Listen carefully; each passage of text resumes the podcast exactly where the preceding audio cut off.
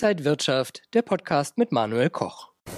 Der Internationale Währungsfonds rechnet nicht mit einer schnellen Erholung von der Energiekrise. Die Preise bleiben also hoch und außerdem schauen wir heute auf Gold und auf Silber.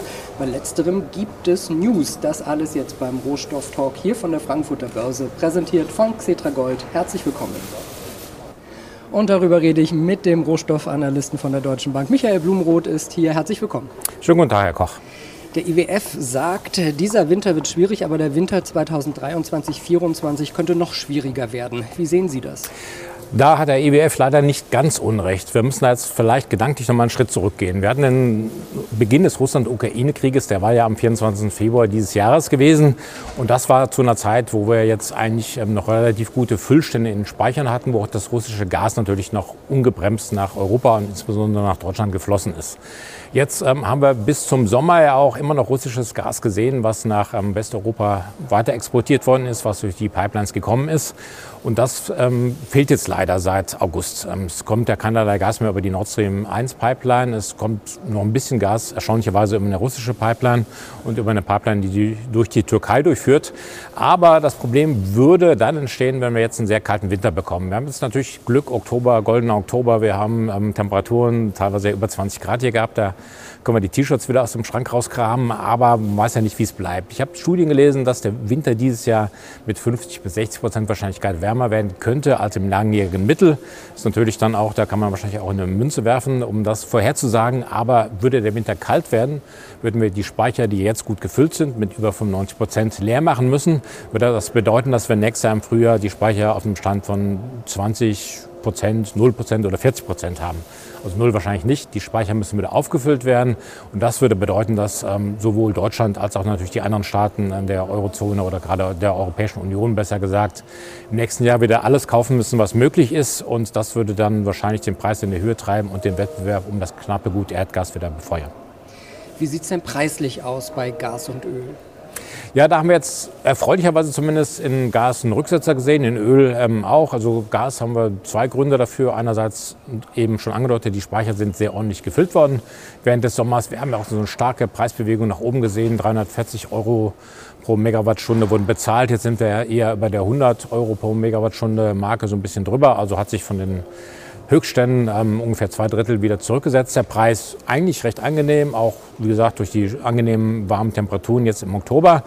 Ähm, auch in Öl haben wir eine ähnliche Preisbewegung gesehen. Da gibt es eher andere Gründe. In Öl ist der Grund eher, dass die ähm, Marktteilnehmer jetzt vermuten, dass die großen äh, Wirtschaftsräume, also insbesondere die USA, die EU, aber auch China, also wirtschaftliche Probleme haben, dass vielleicht eine Rezession kommt, in China eher nicht, aber dass auch da die Konjunktur, die Wirtschaft sich weiter verlangsamt, da kommt der Winter, Zero-Covid-Policy ist noch nicht abgeschafft, das ist das chinesische Problem, wir in Europa könnten Energieprobleme bekommen.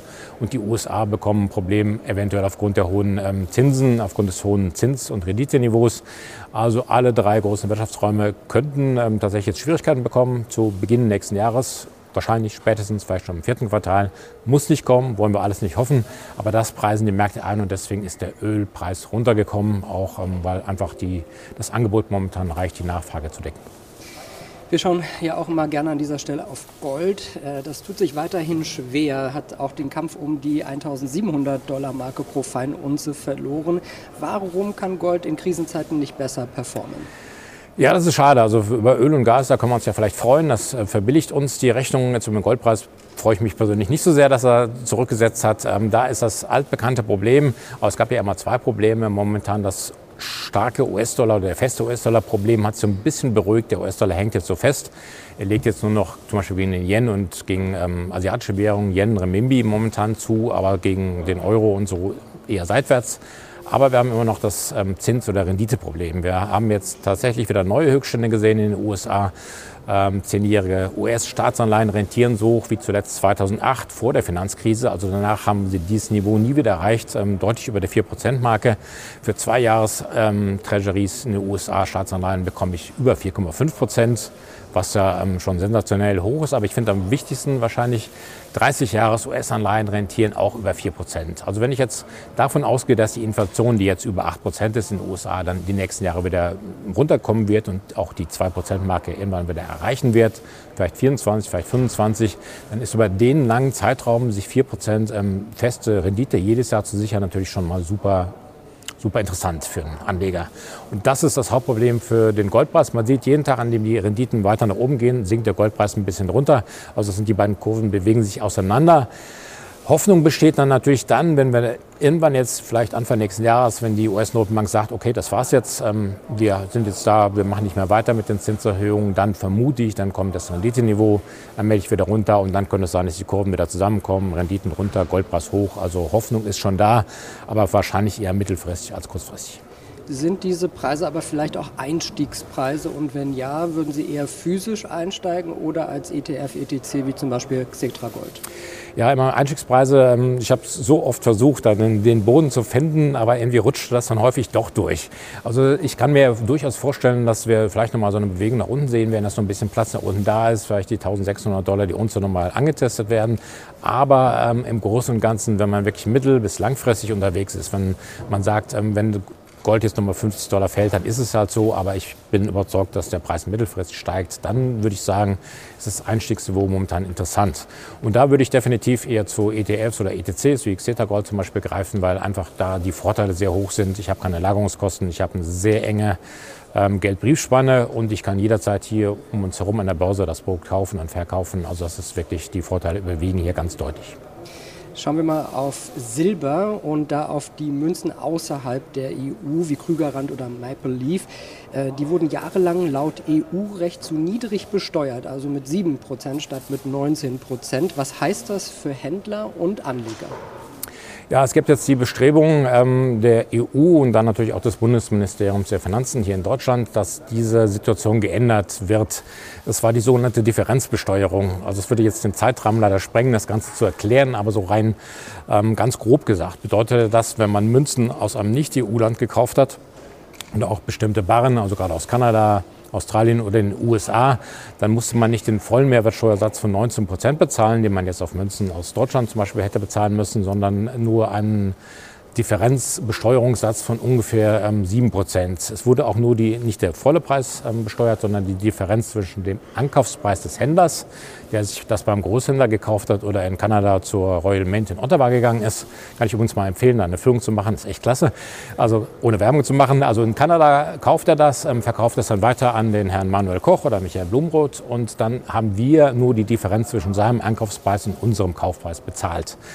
Ähm, in der Steuersystematik ähm, war es eigentlich hat das so nicht reingepasst. Und das ist jetzt irgendjemand offensichtlich in der EU aufgefallen. Das bedeutet, ähm, es wird jetzt irgendwann wahrscheinlich sich ändern. Mit hoher Wahrscheinlichkeit, dass auch die ähm, Münzen und auch Barren aus den Ländern, aus den Nicht-EU-Ländern mit dem vollen Mehrwertsteuersatz besteuert werden müssen. Was jetzt ähm, dann bedeutet im Endeffekt, dass der Ankauf für einen Privatmenschen, für uns beide oder wen auch immer, dass der teurer werden würde, weil halt die Mehrwertsteuer nochmal 12 Prozentpunkte draufkommen. Ist Silber denn momentan interessant? Der Preis, der plätschert ja so vor sich hin. Ja, der plätschert, also es ist, also plätschert vor sich hin, ist schon mal sehr gut gesagt. Ähm, man kann es auch drastischer sagen, zum Jahresanfang ist er so um circa 20 Prozent gegen US-Dollar betrachtet gefallen, gegen Euro etwas besser, das ist nur 7 Prozent, nur in Anführungszeichen gefallen. Ähm, das bedeutet, warum ist es eigentlich so? Silber ist immer so ein bisschen so ein Zwitter. Wir haben es, ist natürlich ein Edelmetall, genauso wie Gold oder wie Platin, aber Silber hat auch sehr starke Verwendung in der Industrie. Also muss man nur an die Solarindustrie denken. Und Industrie haben wir natürlich jetzt das Problem, China als großes Industrieland mit den Lockdowns im Frühjahr ähm, ja, war jetzt, hat natürlich dann die Nachfrage nach allen Metallen sehr stark gedrückt auch Kupfer, Aluminium. Und ähm, was halt auch noch dazu kam, ist halt jetzt der, teure Dollar, der da Silber, die Silberkäufe auch verteuert für den ähm, Anleger, der jetzt Silber aus Anlagezwecken kaufen möchte. Was ich persönlich ganz spannend finde, vielleicht warum ist es so, ähm, tatsächlich, wenn ich jetzt den Silberpreis gucke, der ungefähr 20 Prozent verloren hat, dann ist es so, dass Kupfer und Aluminium ähm, etwas mehr verloren haben, also so ungefähr 22 bis 25 Prozent. Und das zeigt eigentlich deutlich, dass Silber momentan als Industriemetall mit betrachtet wird steigt die Konjunktur, würde die Konjunktur wieder richtig anziehen, dann steigt auch der Silberpreis. Ähm, haben wir eben bei ähm, Ölpreisen gesagt, dass momentan so ein bisschen Konjunkturängste an den Märkten wabern. Ähm, das bedeutet, dass auch Silber unter Druck ist. Mittelfristig sehe ich auch hier Erholungspotenzial, auch gerade wegen der ähm, Solarindustrie. Da ist momentan selber noch gebraucht. Auch für Chipindustrie braucht es ebenfalls. Aber ähm, da kann durchaus sein, dass wir da noch ähm, etwas oder vielleicht sogar deutlich tiefere Kurse noch mal sehen als bei Gold. Also Gold entwickelt sich momentan definitiv besser als Silber. Ähm, auch hier Anleger Geduld mitbringen. Haben Sie noch andere Rohstoffe, Metalle im Fokus momentan? Ja, genau. Also gerade wie jetzt auch erwähnt, Aluminium und zum Beispiel auch Nickel, das sind interessant, weil die Londoner Metallbörse ähm, diskutiert momentan, dass keinerlei russisches Metall mehr an der Londoner Metallbörse gehandelt werden darf. Da gibt es, ähm, Russland ist mit einer der weltweit größten Anbieter von Nickel und Aluminium, was bedeuten würde, dass das Angebot, was hier im Westen ähm, am Markt ist, schrumpfen würde, deutlich schrumpfen würde.